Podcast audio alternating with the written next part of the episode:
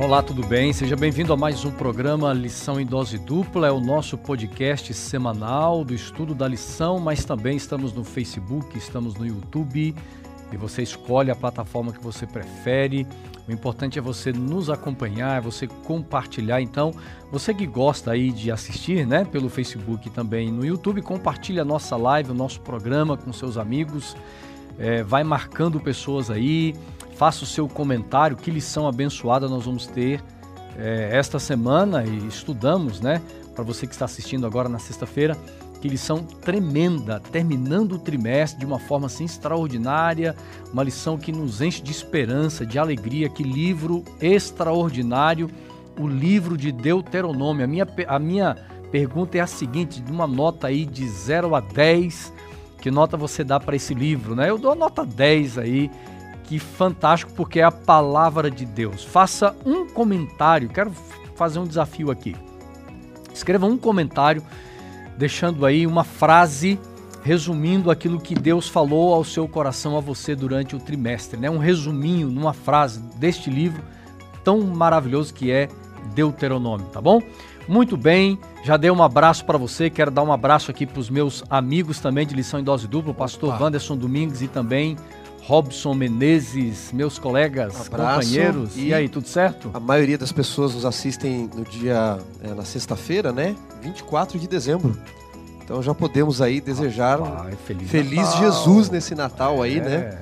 Faz pouco mais de dois mil anos que o Filho de Deus se tornou homem para os homens se tornarem filhos de Deus, né? Então que Deus abençoe você, sua família, o seu lar e que as lições do Natal, né, de humildade, elas repousem sobre cada um de nós, nossos corações. Feliz Natal. Coisa boa, Xará, Xará. Robson, Cadê meus meu amigos, meus irmãos, viu? Eu quero meu Tá presente, aguardando ali rapaz. atrás da câmera. O presente tá ali, ó, no canto. Um abraço. tá de olho aí, Robinho. O dele está aqui, né? O dele está aqui. O de você está é... esperando. Não, Xará. Esse Breve negócio, virá. Esse negócio de Feliz Natal aí tem que vir com a mão cheia, rapaz, cara. Rapaz, o presente é a vida eterna. O aniversariante é Jesus. Ô, aí, é meu coração. Que conversa é essa? Tem que ter, tem que ter o presente, né, né, Robinho? Olha, esse ano duas, duas datas especiais para nós caíram num dia especial, né? O Natal, que a gente está celebrando agora, e o Ano Novo também, da virada é. 2021 por 2022, vai ser na entrada do sábado. É isso aí. Que é um presente, né?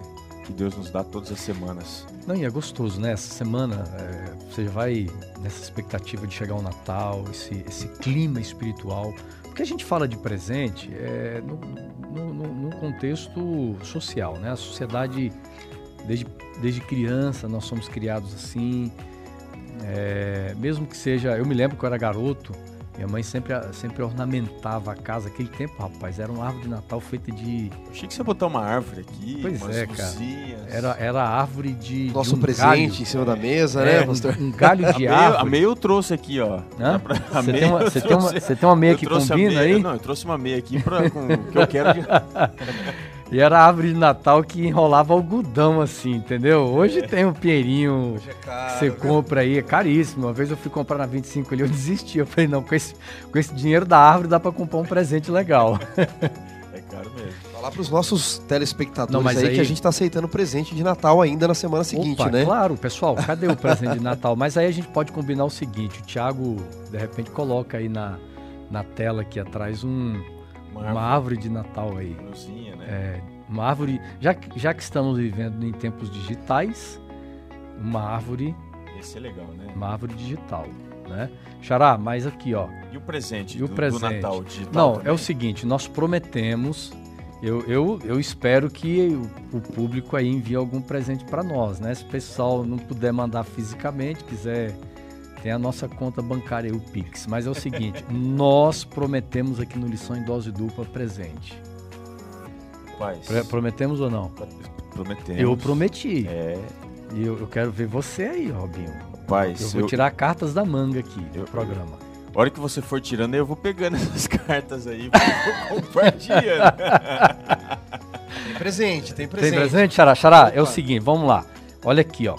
Vamos mostrar aqui então, olha aqui, ó. Tem uma, uma baita mochila que é um presente de Natal. Robinho vai, vai segurar Eu tô precisando. Aí, Se alguém assuma ganhar, tiver aí, duas, reparta com quem não tem. É, assuma o comando aí, uma mochila. Essa daqui é de qualidade, viu? É, Essa, CPB, não, é essa mochila é da CPB. Essa mochila é. Olha quantos bolsos. É a melhor que tem aí. Dá pra você pôr Bíblia, dá pra você pôr Espírito de Profecia, não, lição da escola sabatina. É pra quem estuda. Quem ganhar pode dar de presente, é. tá tranquilo. Eu aceito, já fica aqui, fica em casa. Esse é um presentão de Olha, Natal. não é viu? porque é da CPB, não, mas é uma Olha. das melhores mochilas que tem aí no mercado qualidade. É... Legal. Mas é só isso aí, pastor, que eles vão ganhar? Só a mochila? Ou Vai mais coisa dentro da mochila? Até atrás tem aí, bolso. Mas aí depende. Mas, depende é mas depende do pessoal aí nas redes sociais. Será aí. que eles vão compartilhar ou tá todo mundo é, pessoal, Será que eles estão pedindo? Estão pedindo presente de Natal ou não, gente? Estão na ceia já, a galera tá aí é. na ceia aí, ó. Vamos deixar aqui, aí, viu? Ou, vamos deixar não. aqui, vamos deixar, aqui. Vamos Compartilha assim, ó, hashtag quero meu presente de Natal. Vamos deixar aí, tá bom? É, mas tem mais. Tem mais? Tem. Olha aqui, ó. Vamos tirar aqui, ó. Olha rapaz, aqui, rapaz. Ó, essa aqui pode ficar com o xará, essa pode ficar comigo. Olha aqui, ó. O que, que é isso aqui, Robinho? Você que é tecnológico. Alexa. Essa daí essa é uma companheira para os solitários, né? Controla a casa, controla tudo. Você Cara, pode pedir é música. É tremendo, você... Mas aqui é dose dupla. É uma inteligência artificial. Sim, só né? uma. Só uma? É dose é, dupla? A, a, princípio uma, Robinho. Não, tinha que Ou ser não? presente é, não sei. Tem mais? Sei, tem, tem mais, Xará? Vamos, vamos, vamos aí, trazer aí, outra então? Olha só dose dupla. Olha aqui, ó. Então nós vamos nós vamos estar sorteando agora de Natal, presente de Natal, lição em dose dupla, então duas Alexas, tá bom? Você entra na internet, no Google, vai pesquisar isso aqui, é muito legal, cara. O quem ganhou a Alexa pode perguntar, Alexa, o que, que é Alexa? Né? É, e outra, e outra, é, Alexa é o seguinte, ela é uma é uma inteligência artificial. Você conecta na internet e você diz assim, Alexa, é, eu, eu, quero, quero ouvir lição, lição em dose... dupla. Tá? Então Ela já vai programada para isso, né, pastor? É, não, é, é já vai dose dupla claro. já é automático, né? E ela busca no Google lição em dose dupla, vai abrir ali o vídeo do YouTube e você vai poder assistir eu tenho um cunhado na telinha. engenheiro de automação e ele conectou as lâmpadas da casa, a cortina, tudo. Então, a Alexa lá acende a luz, desliga a TV, tudo. Ela faz de tudo. É, né? Alexa, eu quero ouvir Arautos do Rei, música tal. Ela só tocar. não vai estudar a lição para você. Você vai ter que estudar, vai ter que acompanhar. Escola sabatina. Mas ela vai ajudar e a procurar os melhores uhum. comentários. É isso aí. Alexa, eu quero ouvir o pastor Wanderson Domingos, Domingues é, falando em hebraico. Vai aparecer lá os vídeos. Vai aparecer alguma coisa Ele vai falar em hebraico lá o que, que eles são em dose dupla? Rapaz, eu tô nessa dívida, estão tá me cobrando cara. o tempo todo, rapaz. É o hebraico moderno, eu tô mais no antigo. É. Mas eu vou chegar lá. Nós estamos tentando aí. Nós vamos deixar aí pra abertura do ano aí, né? Nós vamos abrir o ano que vem com lição uma, em dose mas, dupla. Mas uma oração em hebraico, pelo menos, você consegue? Oração em dose dupla. Conseguimos, Hã? rapaz, conseguimos. Tá, então você vai fazer no início aqui. Pode oração ser. Oração em hebraico. Pode ser. Combinado? Fazemos em, em hebraico hoje e aí para encerrar o ano em grego. Você que aí, manda. Aí, não, é grego é o Robinho. Aí o Robinho faz. Né? Então eu, eu começo em hebraico, o Robinho encerra em grego. É isso aí. Rapaz, eu, eu fiz aqui no, no tradutor. Será que dá para pôr áudio aqui? É? Será que ele fala aqui? Ele fala. Eu escrevi lição em dose dupla. No hebraico. Hebraico Vamos moderno. Hebraico. Vamos ver se vai sair. Não, o hebraico ele tá recusando. É. Ele disse assim, só o Wanderson Domingues. é um combinado que eu tenho com a Siri e com a Alexa aí. É, de repente a Alexa consegue aqui, né, desvendar né, esse mistério. Gente, então, o que, que você vai fazer? Pastor, mas e aí? Eu quero concorrer. Então você vai procurar nas nossas páginas do Instagram, da Paulista Sudeste, tá bom? Lá no Enviados, nos, nos nossos perfis, vai ter ali as regrinhas. Tem regras. Você tem que ler bem. Sabe o que eu já percebi?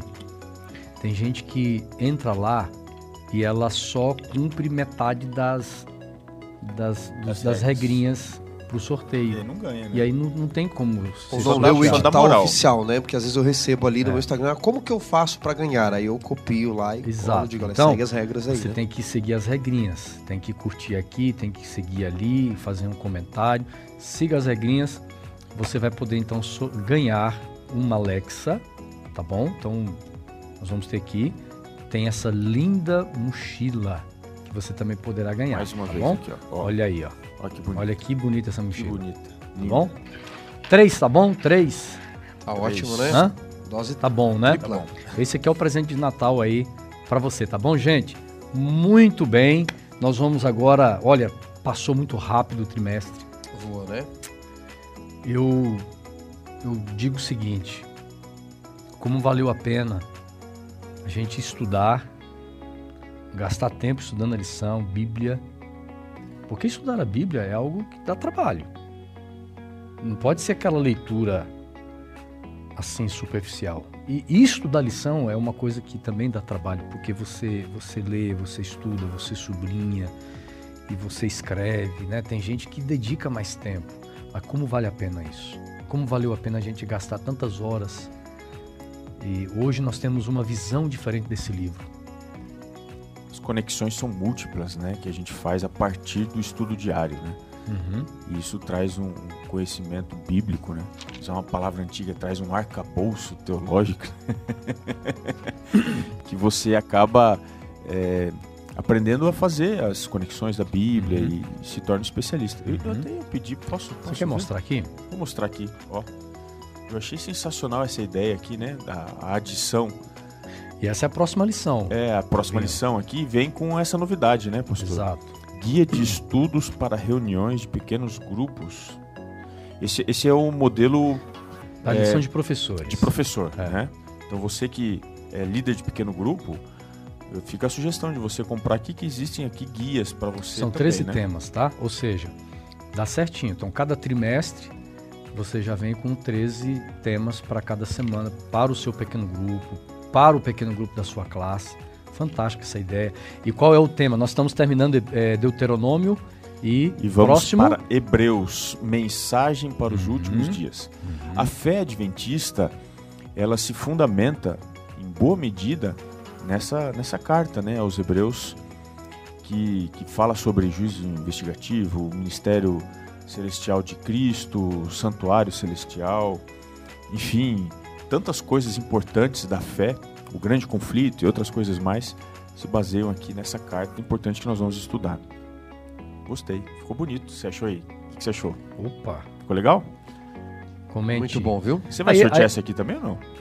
A gente pode sortear. Vamos sortear. Sortear então, né? Uma, uma assinatura? Uma assinatura. Então, beleza. Então, Ótimo. uma assinatura, tá, Xará? Camarada Vamos já vai colocar ganhar a Alexia. Aqui, ó. Agora, tem que deixar claro assim, né, pastor? É, Olha aí. Ó. A pessoa só ganha um, né, nesse sorteio, né? Ela não pode não, ganhar é, dois. É, é só uma. E às vezes se tiver uma cor diferente, alguma coisa que tenha disposição, né, pastor? Claro, é. Tá bom? Gente, é enquanto durar estoque, o que tem à disposição, né? É isso aí mesmo, tá é bom? É importante frisar, né? Ganhou a lição, ganhou a lição, louve a Deus, porque eu não ganho nada. eu não sorteado em nada, rapaz. Rapaz, se tivesse quatro presentes, sorteasse entre nós três aqui, eu não ia ganhar nada. É, o, Xará, o Xará ganhava duas vezes você nenhuma. Ah, rapaz, eu tô, tô mal disso aí também, viu? É, o Xará. Aí o Xará, é o seguinte: a esperança do Xará ganhar o, o, o sorteio é que ele perde o brinde e a gente acha para ele. É, aí, aí, eu, aí eu não sei, aí eu não sei se é bom para ele ou bom para nós, né? A gente encontra. É, porque é pela lei achado não é. Rapaz, não mas é você roubado, sabe uma coisa? Né? Ele Quer já dizer, perdeu é tanta roubado. coisa no meu carro que até hoje dinheiro não apareceu lá não, cara. É que não tem para perder, a gente só perde o que tem, né? Só perde o que tem, né? O já xará, foi chave, foi sapato, é foi o, terno, foi bíblia. O xará é o exemplo. Celular. De... Celular. É. Carregador. Ih, cara, celular, não, celular ele perde toda semana. A carteira, Verdade. então.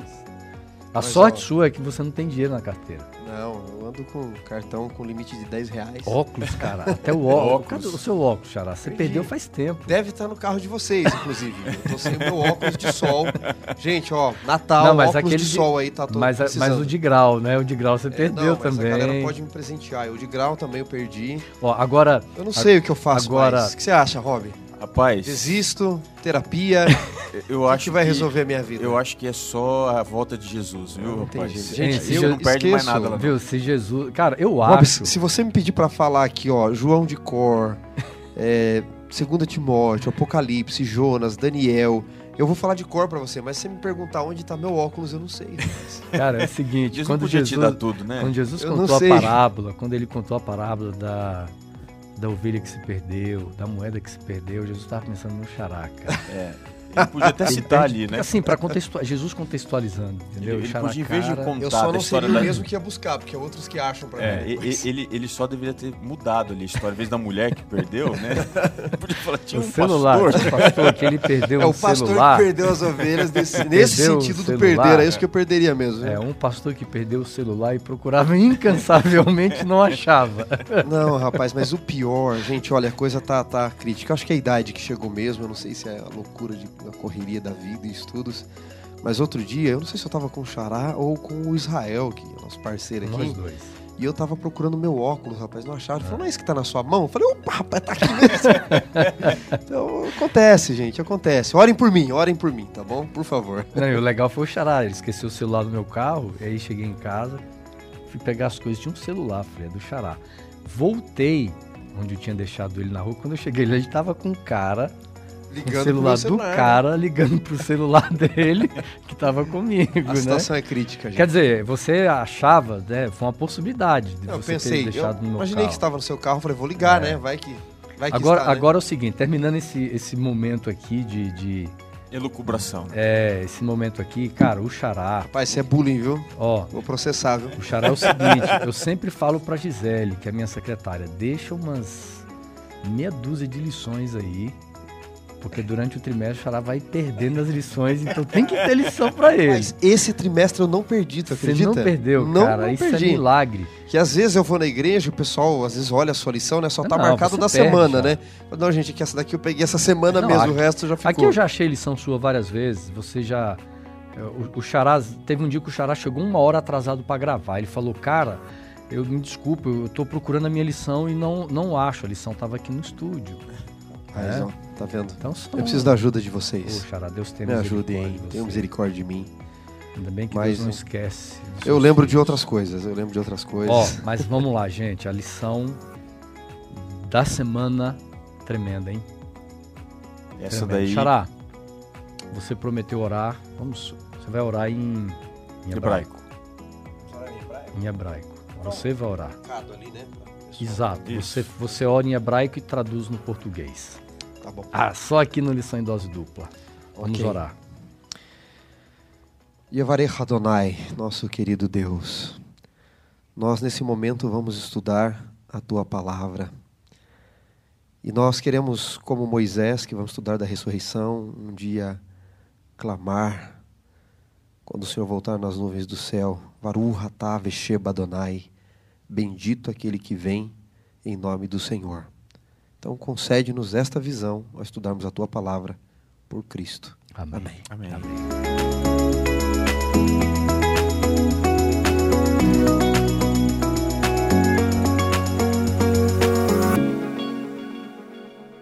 Muito bem, amigos. Moisés, um personagem central, um personagem, é um ícone no Velho Testamento, neste livro de Deuteronômio, a gente conseguiu ver é, um pouco da vida desse homem, do caráter, das mensagens que saíram dos seus lábios, aquilo que foi escrito, deixado para nós. Mas no livro de Deuteronômio, e chegamos agora na parte final desse livro, nós vamos, nós vamos compreender algo extraordinário, que a vida, o ministério a morte, a ressurreição de Moisés revelam não somente a vida dele, mas revela o amor, a graça e o caráter do Deus que um dia escolheu esse homem. Lá quando ele nasceu, que o, propósito maravilhoso. O, o tema da, da lição parece sugerir uma história triste, né? Uhum. No encerramento da narrativa da vida desse homem. Mas, na verdade, até mesmo a morte de Moisés, nós estudamos isso, ela tem coisas extraordinárias, lições importantes para nós vivermos como indivíduos. A gente vai explorar um pouquinho mais, uhum. mas eu, eu só queria abrir aqui dizendo que até mesmo o momento de maior dor e sofrimento do ser humano, que é a morte, no caso de Moisés, é cercado por, por coisas extraordinárias, coisas espetaculares, sozinho, ele, Deus, Deus faz o velório, faz o sepultamento dele. E ele tem uma experiência fantástica um pouquinho antes da morte, a coisa extraordinária que a gente vai recapitular. Sim, você pega, por exemplo, o chamado dele, né? O chamado de Moisés, cercado de, de uma teofania assim, que a gente pouco vê na Bíblia, Xará. De fato. De fato, Moisés, ele é singular na Bíblia, né? É por isso que, como estudamos semana passada, né, Deuteronômio 18 promete um profeta, um Navi, um anunciador, semelhante a Moisés, que vai ser Cristo, numa lógica muito maior. mas Moisés se torna um, um, protótipo, ou em teologia a gente diz um tipo de Cristo, né? uhum. né? Por causa do seu chamado, né? E, e, como a lição fala dessa ressurreição, então, por consequência da morte e ressurreição, quem disse que morte é ausência de Deus, não é? Esse ano, ainda com pandemia, ainda que esteja, graças a Deus, aliviando aí as situações pelas vacinas, etc. Mas muita gente que está nos ouvindo e assistindo perdeu pessoas queridas. Do dia para a noite, a pessoa se foi ali, estava bem, de repente ficou mal dois, três dias, se foi. Alguns ficaram meses, às vezes, internados e se foram também. E às vezes a gente pergunta onde estava Deus que permitiu que essa pessoa morresse, se fosse. E quando você vê Moisés morrendo, Deus está com ele. Deus fala com ele, Deus mostra tudo para ele. Nós vamos ver isso, Deus o sepulta. Depois vamos ver a ressurreição, mas quem diz que morte é ausência? Deus estava com Moisés mesmo no meio da morte, quando tudo parecia escuro. Agora, o que eu acho interessante na vida de Moisés é que ele já havia sido escolhido por Deus por ocasião do seu nascimento.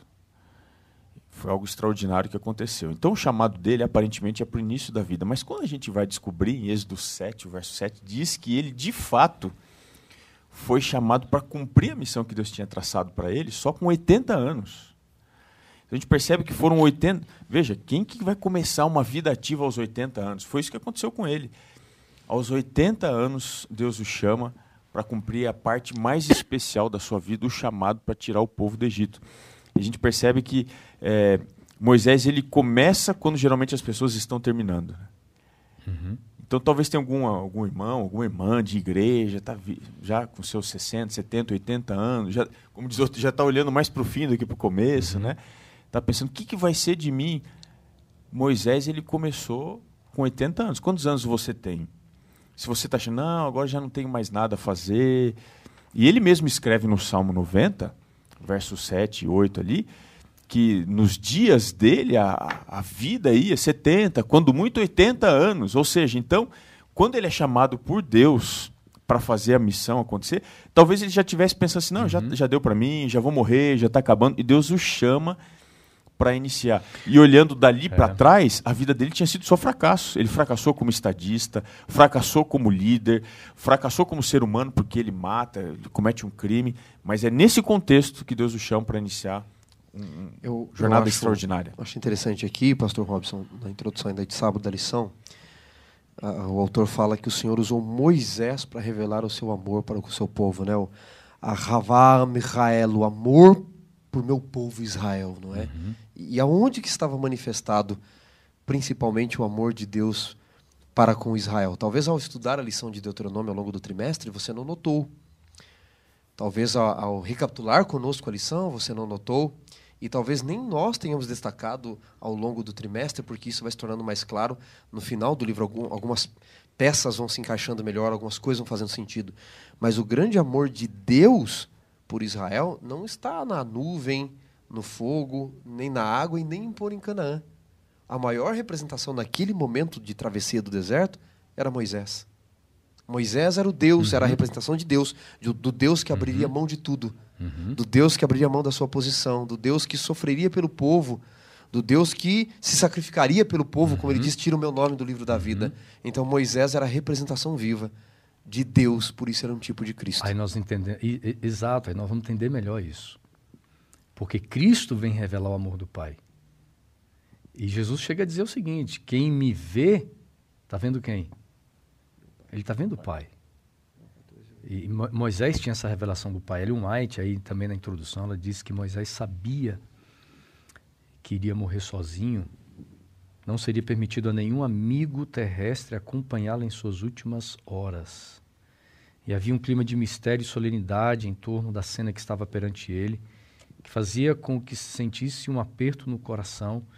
A mais severa prova era separar-se do povo de que havia cuidado e a quem demonstrara tanto amor, povo com o qual seu interesse e sua vida tinham, tinham é, estado unidos durante tanto tempo. Aí ela termina dizendo o seguinte: Contudo, Moisés, perdão, Moisés havia aprendido a confiar no Senhor e com inquestionável fé entregou sua vida e seu povo a misericórdia e ao amor de Deus. Patriarcas e Profetas, páginas 470.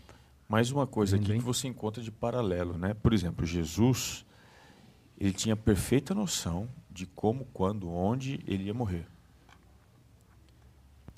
E você encontra aqui Moisés, da mesma forma, ele não te fala isso aqui, que ele sabia que ia morrer, morrer sozinho. sozinho.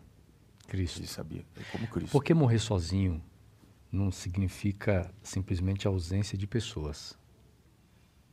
No caso de Moisés, sim. Mas no caso de Cristo, havia multidões ali, mas ele teve que morrer sozinho. Aliás, né? É, ele mesmo disse, né? Ferirei o pastor e as ovelhas se dispersariam. O, morrer sozinho ali é que não tinha nenhum dos dele ali dando conforto para é. aquele momento. Ele uhum. enfrentou sozinho aquele, aquele instante de, de, uhum. de sofrimento, né? De angústia. Agora, é, sabe, o que me fascina nos homens da Bíblia, eles não eram imperfeitos. Homens que, como nós, tendências carnais, homens que em certos momentos perdem às vezes, a, a sensibilidade de tomar uma decisão, entendeu? É, gente que perde até a comunicação com Deus. E por perder, em certos momentos, a comunicação com Deus, o desdobramento disso são decisões equivocadas. E a gente encontra aqui, no início da lição, a gente pode fazer esse. É, é, tem um pano de fundo que vai nos levar a compreender o final da história de Moisés porque nós vamos encontrar, né, no livro de Números, no capítulo 20, amigos. Números, capítulo 20, nós temos aqui os versos 7 e 8. São dois versos muito importantes, é o contexto do deserto. Sabe que é, é, é impressionante a gente ver o cuidado que Deus tinha pelo povo, né? Cuidado. Os a, mínimos A rocha detalhes. e a água eram a representação disso aí, né? Exatamente. Você tem, por exemplo, Deus cuidando do povo, alimentando com o maná. Você tem o cuidado, Xará, você mencionou aqui no, no começo, o cuidado de Deus provendo o calor no frio, provendo o refrigério no calor. Deus cuidando. E, Deus, e, e Números capítulo 20, os versos 7 e 8, vale a pena a gente fazer a leitura desse texto e ver a providência de Deus e Deus usando Moisés para isso. Né? O que diz o texto aí? Eu leio? Uhum. Números 20, verso 7. Verso 7 e 8. Verso 8. Disse o Senhor a Moisés: Toma o bordão, ajunta o povo, tu e Arão, teu irmão, e diante dele falai a rocha, e dará a sua água. Assim lhe tirareis água da rocha, e dareis a beber à congregação e aos seus animais. Uhum. Aqui é, é claro a, a forma né, como Deus esperava que fosse feito o milagre era uma, uma segunda ocasião que Deus fazia a mesma coisa.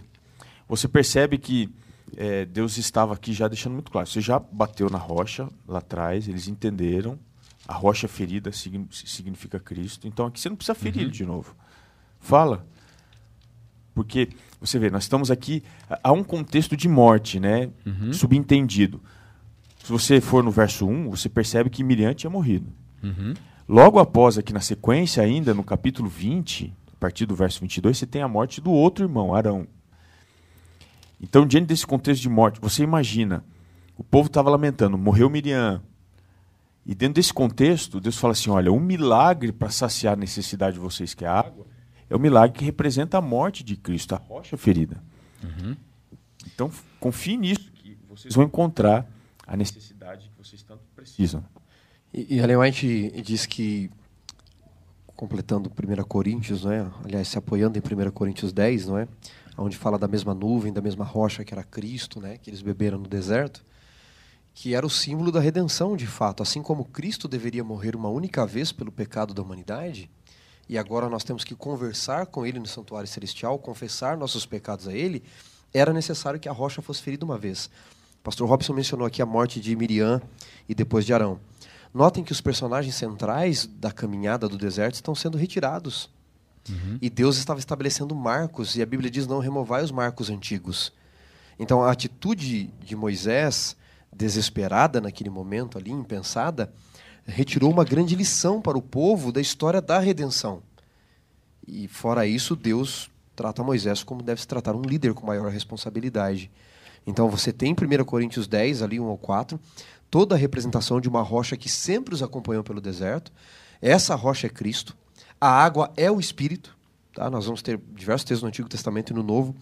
É, cito aqui como exemplo João 7, 39, não é em diante, 37 ao 39, que ele diz que a água é o Espírito Santo. Então há toda uma representação da salvação que Moisés jogou por terra, de toda uma lição que os acompanhava ao longo de muitos anos, dia a dia no deserto. Fale com a rocha. Se você clamar a ela, sempre haverá bênçãos do Espírito quando você for até a rocha que é Cristo. Xará, é, para a gente pensar aqui, Robinho, semana passada a ênfase das escrituras e da lição foi é, a palavra de Deus. Está escrito, está escrito, está escrito. Deus falando, Deus falando, Deus falando. E agora, de uma forma surpreendente, Moisés tem que falar a rocha. Uma alusão, Moisés tem que falar a Cristo. Ou, ou seja, num relacionamento espiritual a gente vê isso, né? Deus fala, mas a gente fala também essa, essa comunicação não é unilateral. relacional, né? O relacionamento com Deus não é unilateral. Né? E também ele não é, é unimodal. Uhum. Não é só de um jeito e não é só uma pessoa. É um relacionamento. E esse relacionamento construído aqui, ele, ele pode ser entendido nesta imagem da água saindo da rocha. Tem algumas coisas interessantes sobre, sobre esse episódio aqui. É porque são, são, são dois momentos, né? O versículo o versículo 8 fala, ele tem que falar a rocha, e é claro que nós, se a gente ler aqui os versos anteriores, desculpe, tá, tá não, Robinho, não. mas. É isso aí, o contexto. Os, os versos anteriores, por exemplo, os, a partir do versículo 2, é, Moisés traz aqui a situação. Então não tinha água para o povo, eles estão no deserto. E, e, tem um detalhe aqui, viu, Xará? Como eles estão à margem de entrar em Canaã, Ellen White também confirma que Deus decidiu testá-los, porque uhum. a rocha nunca deixou de jorrar água. Então alguém pode pensar assim, ah, mas todo dia tinha que falar com a rocha ou bater nela? Não. Ela sempre os acompanhou, sempre né? Onde eles paravam tinha uma rocha uhum. jorrando água, era o cuidado de Deus. E naquele momento que o povo precisava aprender a viver pela fé ali, sem somente aquilo que eles viam, confiar em Deus, Deus deixou, fez com que a rocha parasse de jorrar água. E eles deviam clamar a esse Deus que sabia das suas necessidades. Então, até nisso Moisés não se apercebeu no meio daquele amontoado de gente clamando, reclamando. Então Deus fez de propósito. E por que, que ele faz isso? Porque ele estava tentando realmente ensinar lições para o povo. E Moisés quebra todo esse momento didático de Deus. Exato. Eu vejo que no momento, no, no momento de crise se revela a, a, a fundamentação da nossa fé. Na crise se revela. Na crise não se constrói. Não. Também ajuda a construir. Mas na crise, muito se revela da fundamentação da nossa fé, uhum. das nossas crenças, dos nossos valores, a, a, forma como a gente entende o caráter de Deus. Então, o povo aqui, Xará, no, verso, no versículo 3, por exemplo, não tem água, o que, que eles fazem? Eles discutem com Moisés. Eles vão reclamar, né? Eles é, é momentos de crise, né? Momentos de crise não modelam caráter. Entendeu? Revela quem você é. Uhum. A gente modela caráter no dia a dia. Não espere o momento da crise para dizer agora eu vou confiar. Não e, ó, vai. O verso 4 diz assim: Porque vocês trouxeram uma congregação do Senhor a este deserto para morrermos aqui. Nunca foi plano de Deus. E nunca saiu dos lábios de Moisés a intencionalidade de fazer com que o povo deixasse o Egito para morrer no deserto.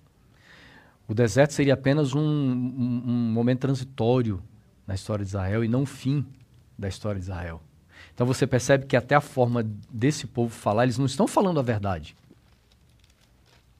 Eles não estão revelando algo que realmente era. Ou seja, não foi fácil para Moisés, como líder, lidar com tudo isso. Como aqui. a crise limita a nossa visão, né?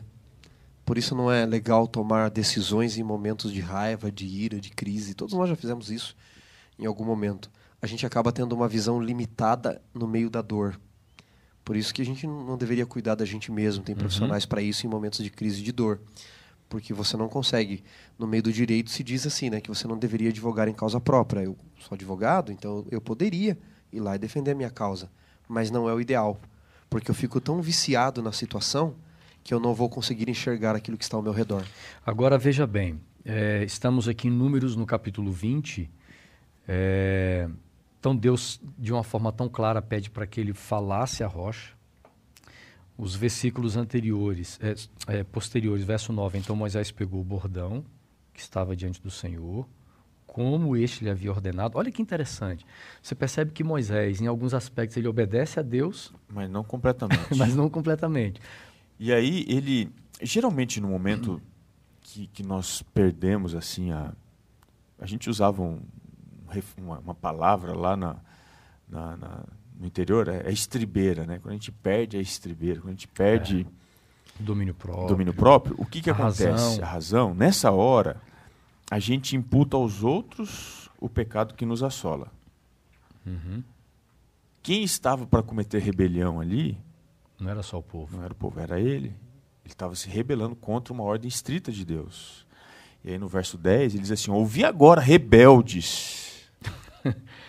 Quem é rebelde? Ele Não também é só era. o povo. Ele, Ele também, também. era. Porque Deus havia claramente orientado: falar é a rocha, verso 8. E aí ele, ele, qual que é a rebelião? A rebelião que ele faz aqui, muito clara, específica, do verso, do verso 10. Porventura faremos sair água desta rocha para vós outros? Quem é que dava água? Ele se coloca aqui em pé de igualdade a Deus. O que, uhum. que é rebelião? Você, a rebelião específica do pecado é a criatura se colocar no lugar do Criador. E aqui Moisés está fazendo isso. Faremos. Ele nunca fez. Não foi ele. Não foi o poder dele. Era Deus. Mas a rebelião faz ele inverter os papéis, né? E aí, para consumar essa rebelião, que até então era nominal, era de palavra, aí vem a ação. Ele, pum, fere a rocha. E olha só que interessante. Deus fala: fale a rocha. O que é que ele Uhum. faz? Ele fere, ele, Ele fere a rocha. Sabe o que eu, faria se eu fosse Deus? Sabe o que eu faria? Estava tão prepotente, tão seguro de si, que quando ele pum, pum, Nada de água. eu falar assim: não vou mandar água. Se vira. É você que é você que resolve os problemas? Então vai lá, resolva. Só que como Deus é benevolente, né? É, eu vejo aí é, a graça de Deus é muito grande, cara. Você pega um, um, um líder que se rebela, mas Deus decide proteger a liderança de Moisés, Ó, Deus faz grandes mesmo na desobediência. Deus faz grandes coisas através de nós, mas em muitas situações Deus faz grandes coisas apesar de nós. apesar de nós. Apesar de Moisés. Aqui foi apesar. apesar de Moisés ter pecado, ter, ter feito coisa errada, Deus ainda permitiu que a água saísse da rocha. Né? Acho que faz mais apesar de nós do que através de nós É. por causa do nosso pecado, né? Queria fazer mais ainda. Ellen White diz que Deus colocará o Espírito em nós tanto quanto nós permitamos que Ele coloque, né? Então, apesar da nossa rebe- rebeldia, apesar da nossa ignorância, dos nossos preconceitos, de tudo, dos nossos pecados, Deus ainda nos usa, né? Isso é a misericórdia de Deus na nossa vida. O grande problema daqui de, de Moisés não é ele se irar, não é ele se rebelar, mas é ele se colocar no lugar de Deus e achar que ele tinha condição de fazer alguma coisa. Ele, ele se perdeu completamente e esse pecado ele pagou caro. né? Agora veja bem, como nós colocamos aqui, Deus poderia ter exposto Moisés ali publicamente diante do povo, seria uma vergonha. Ele não Você faz já isso. pensou? Ele bate. É. Cadê a água? não ia ser, um- Ou seja, ou seja, o, o ministério de Moisés por terra. ia ali, ser uma humilhação para ele. Né? É. Mas Deus trata, Deus trata do pecado, do problema de Moisés em particular com ele. Em Ele particular. podia ter exposto o vexame publicamente, né? E o povo dizia, ué, cadê o que abriu o mar? Cadê o... Né? Senhores, acabar com orgulho e a vaidade Aqui dele. tem uma lição pra gente, né? Líderes erram. E erro é erro. Deus vai punir o erro, mas tem a sua graça estendida. Moisés errou, Abraão errou, Davi errou, humanamente falando, né? Que erro Davi cometeu, né? Além de tomar a mulher do outro, matou o marido. E é curioso que por mais coisas que tenham acontecido, Deus perdoou e resgatou. Então, Deus estava ensinando Israel aqui também que não era Moisés o redentor. Moisés é um grande exemplo. E você e eu não temos que olhar só para homens. Eu posso errar, o Robson pode errar, o Assunção pode errar. E, e se nós errarmos, Deus nos livre, nada do que falamos baseado na palavra cai por terra, porque não foi baseado em nós. Homens e mulheres erram, mas nós temos que olhar para Cristo. E era isso que Deus estava tentando fazer. Moisés, eles não têm que olhar para você quando ele diz, nós daremos água, façam eles uhum. olharem para a rocha, porque uhum. esta rocha estará para sempre, você não. Uma coisa interessante aqui, é, veja, Deus ele não varreu o pecado de Moisés para baixo do tapete. Porque teve uhum. a hora certa, o lugar certo. E também, apesar de Deus ter tratado individualmente com Moisés, ele tratou publicamente. Porque ficou claro para todo mundo que ele precisou morrer em função da desobediência dele. Agora, tem uma coisa interessante. O tempo de Deus não é o nosso. Talvez se fôssemos nós, qualquer um de nós aqui, no lugar de Deus, mais do que simplesmente não mandar água, o pecado dele era passivo de morte. Uhum. A blasfêmia dele foi tamanha que ele teve que pagar com a vida. E ele pagou com a vida. Só não foi na hora que a gente gostaria que fosse. Porque a gente gosta assim, ó, alguém pecou contra Deus, fez algo terrível, tem que pagar, deve satisfação, tem que cumprir o que a lei, o que a lei demanda. Ele poderia aqui, olha, a gente poderia no capítulo 20 de, de Números ter a morte dos três mais importantes personagens protagonistas da liderança do povo, da saída do, do, do Egito para chegar na terra de Canaã. Poderia ser aqui, ó, a morte de Miriam, no meio do capítulo, a morte de Moisés e no final do capítulo, a morte de Arão. Poderia e deveria, e certamente deveria, mas o que, que Deus faz? A morte dele vai só acontecer depois, quando ele termina de cumprir todos os propósitos que Deus havia traçado para ele, mas ele morre. Só que lá em Deuteronômio 34. Aqui, ó, Deuteronômio 31, verso 14.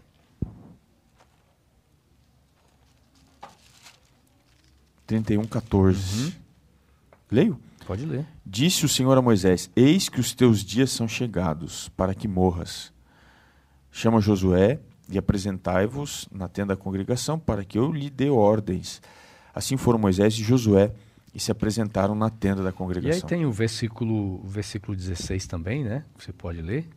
Disse o Senhor a Moisés: Eis que estás para dormir com teus pais, e este povo se levantará e se prostituirá indo após deuses estranhos na terra para cujo meio vai, e me deixará, e anulará a aliança que fiz com ele. Ou, ou seja, fico pensando aqui nessa, nessa cultura da meritória daquilo que fazemos. Porque isso é, isso é, é natural do, do, ser humano carnal, né? Eu acho que, eu acho que é, é saudável, por exemplo, você merecer, você é, lutar e conquistar coisas pelo seu mérito. Então, por exemplo, todos nós aqui, já compartilhamos aqui também, tivemos experiências na comportagem, né, o trabalho de venda de livros para pagar o estudo. Poxa, como era gostoso a gente levantar cedo, trabalhar o dia inteiro, cansado, sabe, se esforçar e chegar no final do dia você olhar para trás e dizer assim, gente, eu me entreguei tanto ao trabalho e foi recompensado isso. Aos, aos méritos do, é claro que não só os méritos do nosso trabalho, mas a bênção de Deus, o milagre de Deus ali para nos prover, abrir portas para a gente vender livros. E a história de Moisés, quando nós olhamos, é, você vai perceber o seguinte: se tinha um indivíduo que saiu do Egito que merecia entrar na terra prometida, era Moisés. Era Moisés. Aliás, se a gente for falar de merecimento, quando a gente vai para a descrição de Deuteronômio 34, ali no contexto da morte dele, uhum. tem um verso aqui que eu acho sensacional. Diz assim o verso 7 do capítulo 34. Tinha uhum. Moisés a idade de 120 anos quando morreu. Uhum. Portanto, o tempo dele de chamado, de cumprimento do chamado, foi 40 anos. É o tempo que um pastor trabalha hoje. Eu, no caso, vou ter que trabalhar até um pouco mais do que isso, né, para me aposentar. Mas ele trabalhou 40 anos a partir dos 80. Então, veja só. 120 anos quando uhum. morreu. E agora preste atenção: não se lhe escureceram os olhos. É um camarada que morreu enxergando. Gente, hoje, com 70, 80, a catarata toma conta. É. Uhum. O que é que, que fez com que os olhos dele não se escurecessem? a gente tem diversos casos anteriores a ele de patriarcas que, que já não enxergavam mais. É. Eu, eu, posso só, é. completando aqui a sua fala, é, Deuteronômio capítulo 3, verso 25, lá no início do livro, Moisés chega para Deus assim, ó, peço-te que me deixes passar para que eu veja esta boa terra que está do outro lado do Jordão, esta boa região montanhosa e o Líbano. ele pede para Deus, ele quer ver, ele, ele quer, quer enxergar, ele quer estar lá. Olha, eu tenho uma inferência, isso aqui é inferência minha, não tem nada no texto, no espírito de profecia, espírito secreto, nada. Eu, é uma inferência minha. Possivelmente ele deveria estar com catarata, não enxergar. Ele, por que, que ele, ele, ele estava sendo a presença de Deus? Deus é quem ampliava a visão dele. Ele saiu, o rosto dele resplandecia. Você acha que não uhum. consumia tudo que tinha lá? Até catarata Deus tirou. Eu estou inferindo aqui no texto. E aí diz que não se lhe escureceram os olhos. Aliás, falando sobre os olhos, quando você vai no capítulo 34, aqui no começo, tem aqui uma menção de, de lugares que ele viu. Se eu não estiver equivocado, o pastor Vandes conhece a terra lá e já esteve lá em diversos lugares, mas a descrição geográfica que ele tem aqui do Monte Nebo, para ir ver a terra toda, aqui diz né, no verso é, no verso 1, final, diz que Deus mostrou a terra de Gileade, a terra de Dan, Naftali e tal. Inclusive, no verso 3, a campina do Vale de Jericó, a cidade das Palmeiras até Zoar. Se eu não estiver equivocado nas minhas afirmações aqui, o que ele está vendo nesse momento é uma visão panorâmica, 360 graus da Terra Prometida. E, para se ter uma ideia, olha, é, de onde ele estava até o Monte Hermon, uhum. que é o lugar da transfiguração de Cristo, que ele vê aqui, lá distante, o Vale de Jericó, lá para cima, ele, ele vê tudo isso. Você, tá, você tem de carro 325 quilômetros, o que daria em linha reta talvez uns 150, 200 quilômetros. Ou seja, os olhos dele estavam tão bons que ele conseguiu enxergar 200, possivelmente 200 quilômetros de onde ele estava. Quem é que consegue ver isso? Os olhos dele viam, porque os olhos dele não tinham se escurecido. E diz o texto lá do verso 7 que não se tinha lhe abatido o vigor. Um homem de 120 anos, Deus falou: sobe. Deus não transportou ele. Sobe. Ele subiu um monte de pisga. Possivelmente uns 800 metros. Uma face assim, olha, que exigia esforço físico. E um homem como ele foi capaz de subir. Sabe por quê? Ele morreu. Mas porque ele andava com Deus, ele tinha condição de continuar vivendo. Deus precisou interromper a vida dele. Não que fosse necessário, mas porque ele tinha essa convivência. A morte dele fala muito mais sobre a vida do que a gente dá conta, às vezes, do texto. Era um homem que morreu sem precisar, que ele enxergava, agora, ele tinha disposição e saúde. Agora a gente tem a gente tem esse momento, esse prelúdio à morte de Moisés, é, porque tem uma caminhada, né? Moisés se despede do povo, Deus diz assim, Moisés, se despede do povo, e sobe o monte. E a gente fica pensando o seguinte: as últimas horas de um indivíduo que sabe que vai morrer. E não é aquele que está no hospital, não é aquele que está diante de um médico e diz assim: é, é um estado terminal. É uma, é uma, é uma notícia que abala, de certa forma, as estruturas. Ellen White, aqui, é, em, ainda em Patriarcas e Profetas, e vale muito a pena você ler o que ela escreve, porque isso amplia é uma luz menor para a gente poder entender todo esse tema de Moisés. Ela vai dizendo algumas coisas que eu queria que vocês também comentassem aqui. Ela fala o seguinte na lição de terça. Na solidão, Moisés viu sua vida de lutas, dificuldades, desde que havia deixado as honras da corte de um reino que poderia ter sido seu no Egito. Para arriscar, ele arriscou tudo isso no futuro com o povo escolhido por Deus. E ele começa, ela vai descrevendo no texto aqui, que ele começa a se lembrar de toda a jornada, né? Dos dias que ele passou em caminhada no deserto, lá cuidando das ovelhas, quando nós temos aqui a, a, o chamado dele ali na sarça. É, Moisés, por exemplo, ele, ele consegue relembrar da trajetória os milagres que Deus foi operando ao longo destes 40 anos o poder manifestado de Deus, mas ela diz o seguinte: apesar de tudo que Deus tinha feito pelo povo, apesar das próprias orações e dos esforços de Moisés, apenas dois de todos os adultos do vasto exército que deixou o Egito foram considerados dignos de entrar na terra prometida. Dois foram considerados dignos. Aí ela termina assim: revendo os resultados de seus trabalhos, Moisés recapitulando tudo que ele fez como líder, tudo. Aí ela fala assim: sua vida de provações e sacrifícios. Moisés tinha a impressão de que quase tudo havia sido em vão. Agora você imagina isso aqui? É forte, né? Agora, é, tem um texto, Hebreus 11, 26, que ele é muito significativo para descrever hum. Moisés. Lá diz assim: Porquanto considerou o opróbrio de Cristo por maiores riquezas do que os tesouros do Egito, porque contemplava o galardão. A galeria dos heróis da fé descreve Moisés como sendo aquele que contemplava. Essa palavra contemplar, no grego, apoblepo, significa alguém que olha para longe, para bem distante. Que tem a ver com Deuteronômio 34, 4. Os olhos. Essa é a grande característica uhum. da liderança de Moisés. Ele conseguia ver além de, além dos problemas. Então, a última coisa que Deus faz para ele, até só, só uma menção aqui, uma, uma cultura é, geográfica, por exemplo, ali diz alguns marcadores geográficos em, em Deuteronômio 34. Ele viu a terra de Idão, extremo norte de Canaã. Ele viu a terra de Gileade, oriente ao Jordão. Ele viu a terra de Efraim, região montanhosa. Ele viu o mar ocidental. Ele viu o Negueb, que é a região sul. Ou seja, os pontos que ele vê são pontos de 360 graus. Por quê? Moisés era o homem que sabia ver. Ele sabia enxergar além. Então, mesmo ele recapitulando, ele, ele tendo as dificuldades, ele tendo a impressão os seus olhos não estavam uhum. fixos uhum.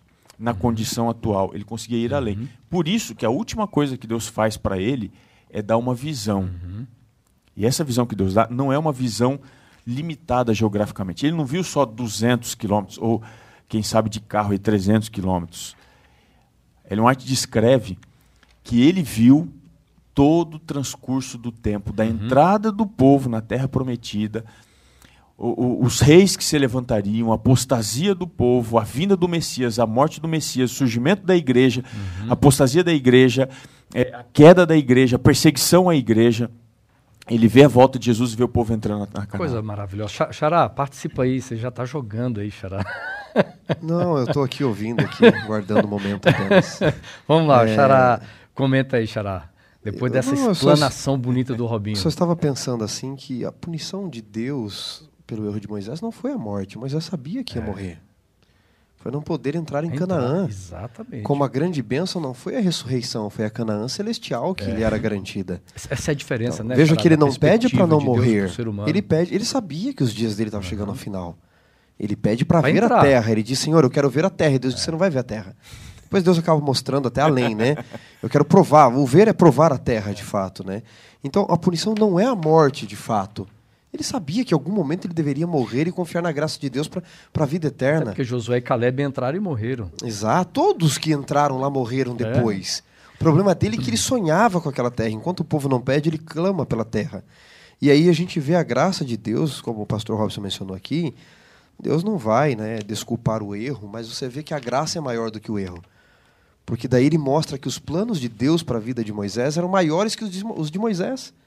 Ao invés de entrar numa Canaã terrestre, Moisés entra numa Canaã celestial. Então a bênção era muito maior do que ele esperava. E aqui que lição que fica para nós, não é? A gente pode errar, infelizmente. Podemos errar, cometer pecados. A White fala disso, né? Aqueles que estão na caminhada rumo ao céu poderão cometer pecados, terão de se inclinar aos pés de Cristo, mas ele vai estar à destra do Pai. Então veja, os erros vêm na vida. Mas a graça de Deus é maior. O que conta no final é toda uma jornada. Eu gosto de uma citação de Ellen White, onde ela diz que o justo juiz, quando for nos julgar, não levará em conta o ato isolado de uma vida, como os seres uhum. humanos fazem. Você pode acertar tudo, é igual técnico de futebol, né? Ganhou um campeonato inteiro, perdeu a final, parece que não, não presta, vale. né? O ser humano é assim. Deus não. Ela diz, ele vê, ele vê uma vida toda, ele vê a carga hereditária, o ambiente que fomos criados, as oportunidades que tivemos deixando de ter. Ela diz, tudo o justo juiz há de pesar na balança. Então ele tem uma lição para Moisés, ele tem uma lição para o povo, mas a história de Moisés não é triste porque não acaba aqui, senão ela seria triste. Eu, eu acho que. Ela, ela, vai adiante e Judas 9 vai explicar mais que isso. Eu, né? eu acho que é seu, esse é o problema do ser humano em não esperar Deus terminar a história. Né? Nós queremos uma conclusão agora. Pastor, e às vezes a história continua, a história de Moisés continuou. Uma vez um professor falando sobre a vida de Ruth, ele disse algo interessante, Noemi e Ruth, não é? Se nós olharmos a trajetória de Noemi em especial, a vida da mulher é uma desgraça. Ela passa fome, uhum. abandona o lar, ela perde o marido, perde os filhos, ela perde o tempo todo no livro, né? Mas quando a gente olha a história dela do fim, não do início, mas do fim, desde o início, uhum. você percebe que Ruth vai ficar ao lado dela, casa com Boaz, vem Obed, vem Jessé, vem Davi, vem Salomão. Tudo a partir daquela desgraça, Deus consegue fazer a bênção. E aí vem o Messias, que permite que ela tenha um dia de volta seus filhos, Malom e Quilom, né? Uhum. E o seu esposo, Elimeleque. Então veja, se você olhar a história de Noemi ou de Ruth só no início, não dá mesmo. Você tem que esperar Deus terminar a história. E, e, alguns ainda dizem o seguinte, né, que em hebraico a gente lê da direita para a esquerda, né? Em português da esquerda para a direita, em outras línguas também. Diz que Deus ensinou o seu povo a ler de trás para frente para exatamente verem o fim desde o início. Uhum. Porque se eu não olhar o fim de todas as coisas, a eternidade, a história não faz sentido, falta uma peça nesse quebra-cabeça. E veja, a peça e o que faz sentido nos ajuda aqui nesse texto, de certa forma complexo, de Judas, capítulo 9. Eu, eu até ia comentar sobre isso. Ah.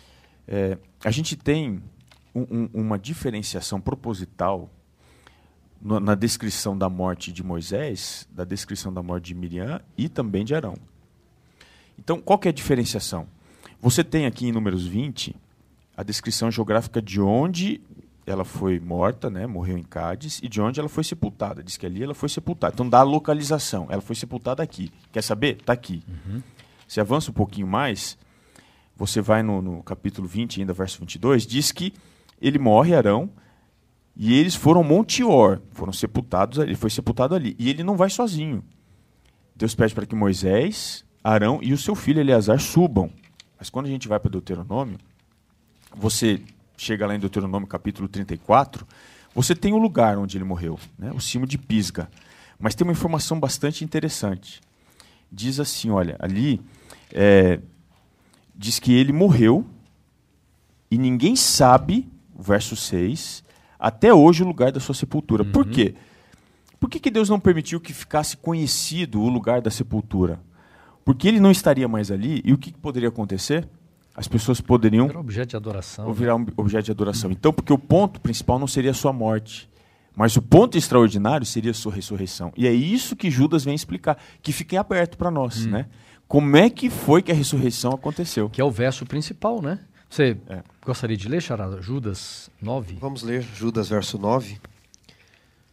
Só tem um capítulo ali, né? Então vamos ler ali. O verso 9 diz assim: Contudo, o arcanjo Miguel, quando contendia com o diabo, disputava a respeito do corpo de Moisés, não se atreveu a proferir juízo inflamatório contra ele. Pelo contrário, disse: O Senhor te repreenda. Então, então nós temos aí um, o que, que é inusitado? Um, um, cenário não do sepultamento, mas pós-sepultamento de Moisés, nós temos um cenário de um grande conflito. Aí. O, o, o que, que é inusitado aqui? Porque, veja, é, o inusitado, veja, Miriam morreu, ficou conhecido o lugar, tal. Arão morreu, ficou conhecido o lugar, foram testemunhas. Deus não queria testemunha do lugar onde seria enterrado Moisés por uma questão.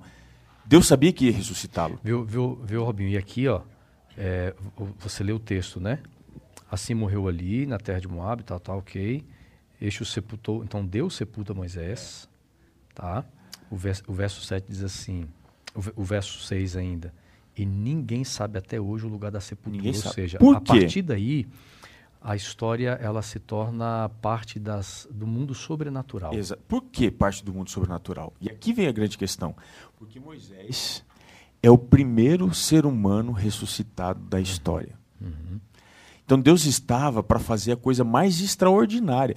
Isso foi tão extraordinário que quando Deus vem para ressuscitar, Judas descreve que vem alguém junto. Quem que aparece ali? O diabo. O diabo. E, e, ele começa a contender com Miguel. A gente não tem tempo para explicar, mas Miguel é Cristo. Então, dentro desse contexto, o que acontece? Quando Cristo vem para ressuscitar Moisés, o diabo falou, alto lá. É, é o epicentro do grande conflito. Ele disse, é, o diabo é, Cristo. Diabo e Cristo. Não, alto lá, que coisa é essa? Você ainda não tem autoridade para fazer isso, não. Você não tem esse poder. Aí Jesus, você fala assim, eu não quero nem conversa com você. Se você quiser, fala com o pai. Ele que te repreenda. Moisés, levanta. Porque o, porque o diabo, segundo patriarcas e profetas, ele queria tirar o corpo de Moisés da terra. Queria profanar, né? Então, você percebe que o inusitado aqui não é a morte, porque a gente já tem esse tema da morte, mas é a ressurreição. E a ressurreição de Moisés, ele não é, veja, ele não é o, o prototocós. Como de fato aparece no Apocalipse que Cristo, ele é o primeiro, né? Veja, Cristo não foi o primeiro. Moisés foi o primeiro, mas o exemplo dele, apesar de ter sido o primeiro, não é o mais importante, é que o que Cristo faz por ele ali, o que uhum. Miguel faz por ele ali, vai se tornar o grande tipo do que vai acontecer. Que é, que é mais uma figura de, de, de, Moisés em Cristo, né? Exatamente, a de Moisés em Cristo, a ressurreição. É o que ele vai fazer, trazendo de volta agora para entrar na terra prometida, que é o que vai acontecer com todos nós, mas que não precisemos passar pela morte, né? Agora, agora para a gente finalizar, né? Como que a ressurreição de Moisés, eu acho que a gente pode até lembrar aqui, Xará, lá no Monte da Transfiguração, porque Moisés não, Deus não falou assim, Moisés, eu, você vai morrer, vai ficar aqui um tempo, porque por exemplo, é, Deus não, não, não chega para ele e diz assim, você vai ficar aqui tanto tempo morto e eu vou te ressuscitar. E quando a gente vai nos Evangelhos e você vê a, a história do Monte da Transfiguração, quem aparece ali? Moisés. Moisés e Elias. E Moisés, ele tem nesse momento o privilégio, entre aspas, porque o privilégio maior era viver no céu, mas Moisés tem um contato, de certa forma, com aquela terra que foi prometida. Sim. Senhores, é, é preciso lembrar aqui, os amigos que estão nos acompanhando, tem gente talvez de diversas denominações, que o entendimento de Judas 9 de que Moisés foi ressuscitado não é um entendimento tipicamente adventista, uhum. tá? A gente recebe acusação dizendo, olha, eles conseguem basear só em Ellen White porque Ellen White está acima da Bíblia para eles e tal. Não, eu separei aqui, por exemplo, alguns eruditos, por exemplo, Adam Clarke, que é um erudito batista, ele fala que ali era o corpo de Moisés ressuscitado. Uhum. Então, não, alguns dizem, não, Deus levou Moisés em espírito para o céu. Isso é tem um problema, né? Porque se Moisés foi só em espírito para o céu e não num corpo ressurreto, uhum. em, em, Mateus 17 você tem uma sessão espírita ali que não vai condizer com a doutrina uhum. bíblica, nem do judaísmo, nem com os textos de Deuteronômio 10 ao 14, onde Deus diz para não consultar essas questões de espíritos de mortos que são demoníacos, não é? Depois você tem, por exemplo, eh, James Endenbrow, que ele fala sobre o corpo ressuscitado de Moisés também, que é um outro erudito. Oscar Kuhlman, um erudito presbiteriano, uhum ele fala que Moisés foi ressurreto no corpo. Ele diz mais ainda. Ele diz assim, porque alguns estão falando que era só a alma de Moisés, né? Então estou citando outros aqui para não achar que é uma ideia de Ellen White, ideia adventista, não. Isso é uma ideia bíblica. E ele diz assim: não é a alma que é liberta do corpo, diz Oscar Kuhlman, teólogo presbiteriano. É o corpo que é liberto, ele diz, do pecado. Não é a alma que é liberta do corpo, é o corpo que é liberto do pecado. Tá?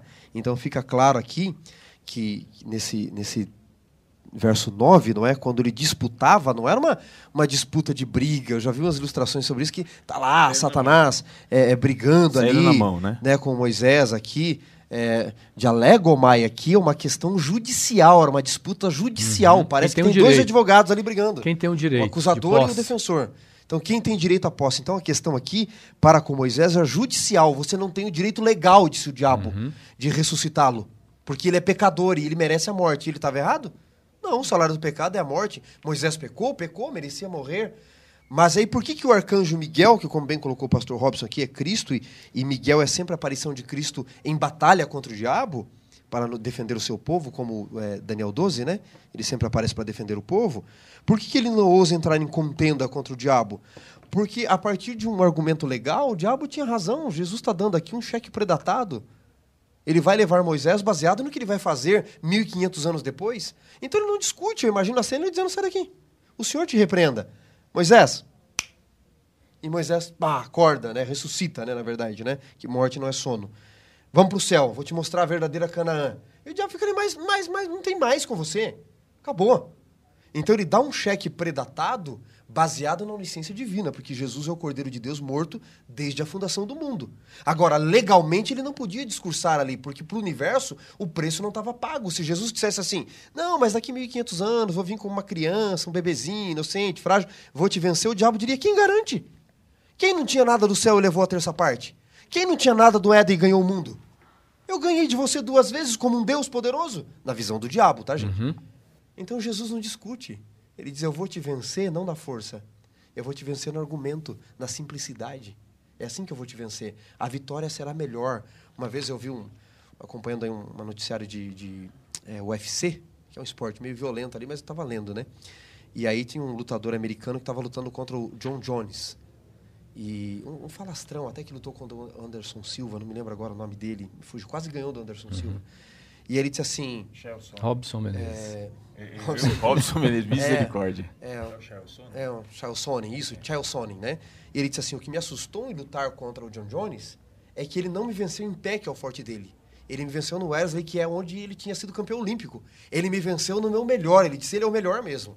Então o diabo, ele, ele diz: Você vai me vencer como um Deus? Ele diz: Não, se eu, se eu te vencesse como Deus no céu, você usar o argumento de que era injusto. Se eu te vencer agora como Miguel, você vai dizer que é injusto. Eu vou te vencer como humano.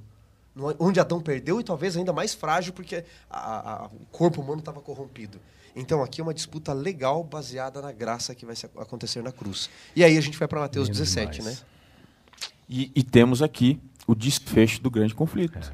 Miguel pisando o dragão. Uhum concedendo a vida eterna àqueles que ah, acreditam nele. Tem né? só uma outra curiosidade e... teológica aqui que muita gente tem dúvida, porque Judas ele usa vários exemplos aqui, né? De onde vem essa questão que Miguel ressuscitou Moisés? Isso é uma tradição que vem do quarto século antes de Cristo já, de livros apócrifos. Você tem a Ascensão de Moisés também, que é um livro do primeiro século, que conta de uma tradição do, do, do terceiro século antes de Cristo.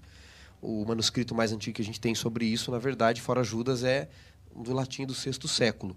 Mas a tradição já remontava antes, como ele vai citar depois no verso 14 é de Enoque também, já remonta muito antes, então já havia uma ocorrência, já havia uma tradição oral de que Moisés ele estava no céu. Por isso que, uhum. quando ele aparece no Monte da Transfiguração, Pedro reconhece. Porque Pedro era judeu, ele não, não, não, era espírita. Se ele vê o espírito de Moisés, Pedro sairia correndo. Uhum. Ele disse: Senhor, que bom estarmos aqui. Farei uma tenda para ti, uma para Elias, uma para Moisés. Então ele sabe que é Moisés que está ali também conversando com ele, porque já havia a tradição de que uhum. Moisés ressuscitara e havia uma tradição de que ele voltaria, inclusive.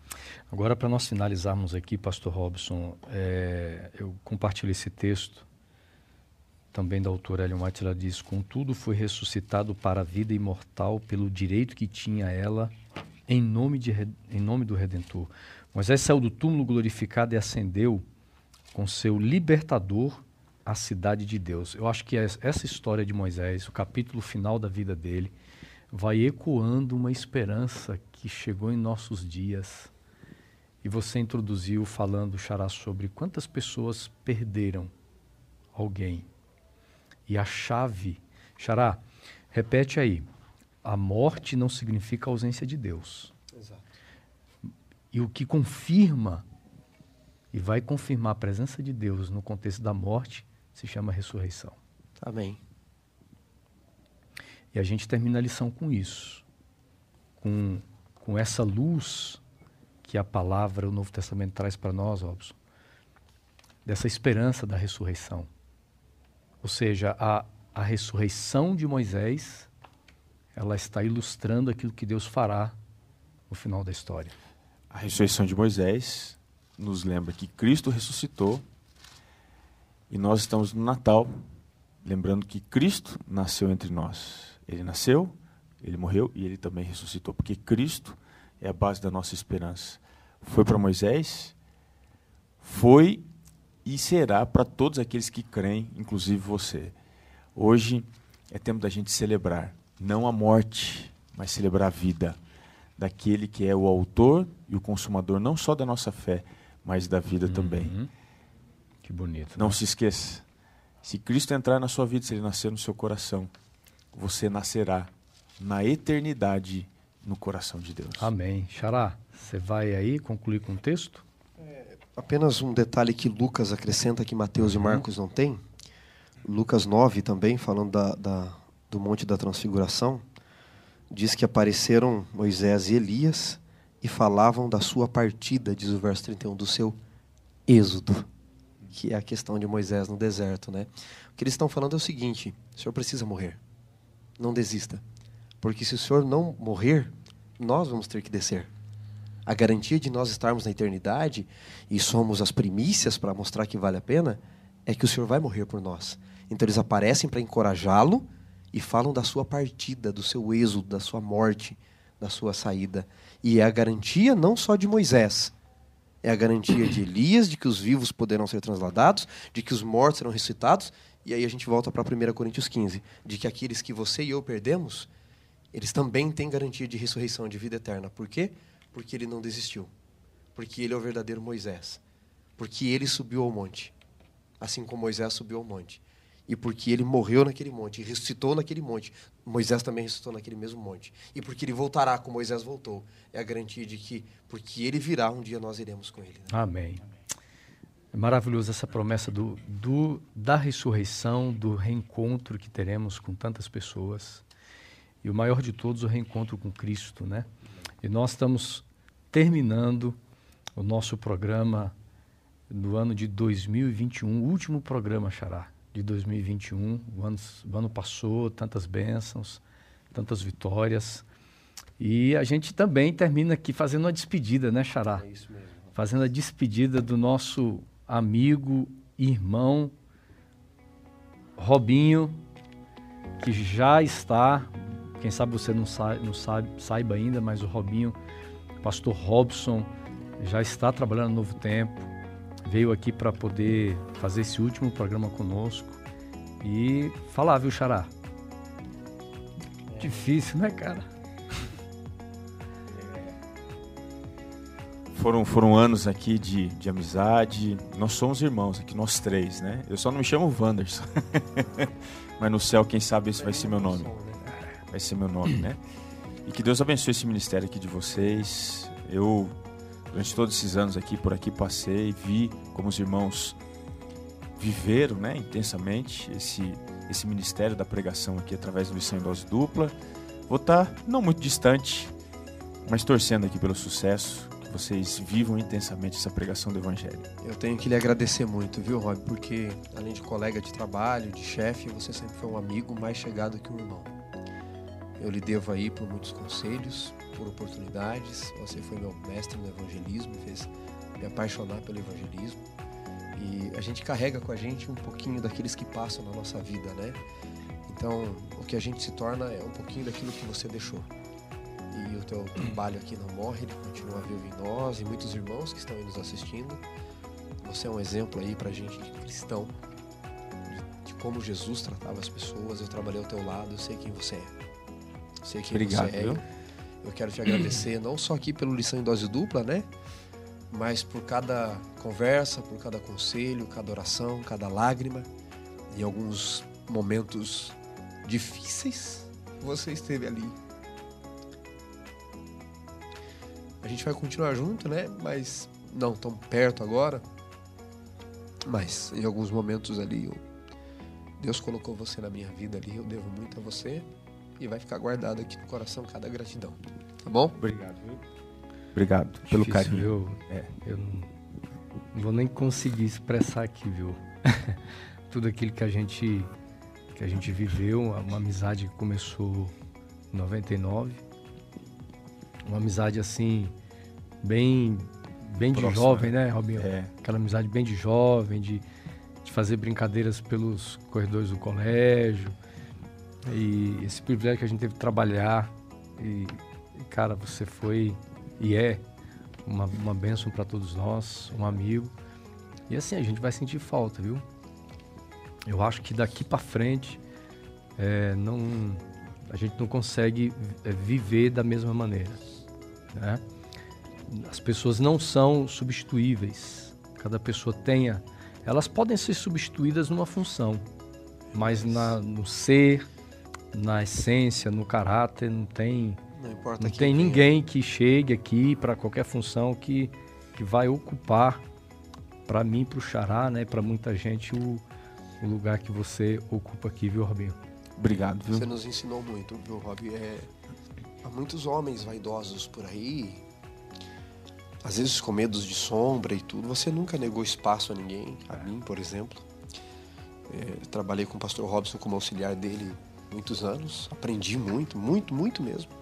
Tinha uma parte teórica e aprendi outras partes teóricas nossas conversas e práticas, mas aprendi acima de tudo ser mais parecido com Jesus quando eu trabalhei contigo aí. Minha gratidão por tudo que você fez por mim. Você sabe que gastaria um programa ou mais aqui para falar. Obrigado pelo que você fez pela igreja aqui também. Obrigado. Rubinho, que Deus te abençoe lá, viu? É, é um novo Deus. desafio, né, Xará? mas a nossa amizade permanece. Lição em dose dupla te agradece também, né? A nossa Obrigado. equipe aqui.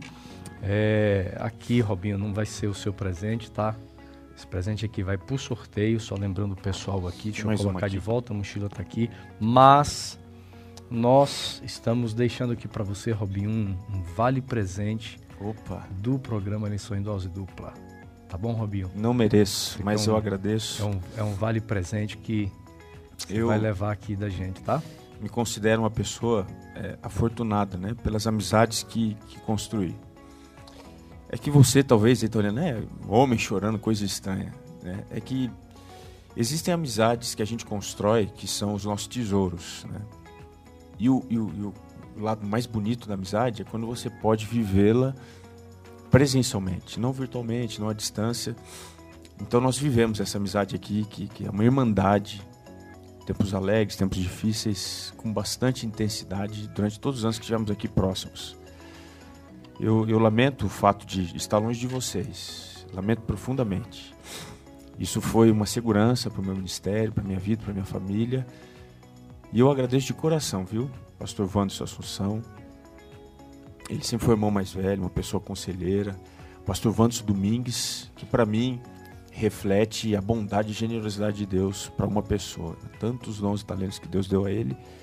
Essa amizade vai estar um pouco mais afastada, né? Mas ela vai passar pela prova do tempo. Nós vamos entrar na eternidade lá com Cristo. Nós vamos viver o que acabamos de discutir aqui na presença de Cristo vamos viver para todo sempre. Obrigado de coração. Obrigado a vocês. Obrigado aos amigos. Você consegue orar? Consigo, consigo. Nós te louvamos, Senhor, porque a nossa fé não fala de um elemento abstrato. Ela nos conecta com o real. Tudo que é feito através da fé é genuíno. E aqui nós temos irmãos de fé eu aqui tenho ao meu lado o pastor Wanderson Assunção, o pastor Wanderson Domingues, que são pessoas que representam os milhares de amigos que acompanham esse programa de diversos lugares do Brasil, do mundo, que eles vivam intensamente a fé, fazendo daqueles que estão ao seu redor irmãos mais chegados, até mesmo do que irmãos de sangue. Nós estamos terminando esse ano 2021 um momento tão especial, entrando no sábado, celebrando o nascimento de Cristo. Mas que a nossa irmandade, ela se estenda por todas as provações. E que a prova do tempo seja a consumação da eternidade, onde todos juntos para sempre, na presença de Cristo, viveremos. Pai, que essa seja a base da nossa fé.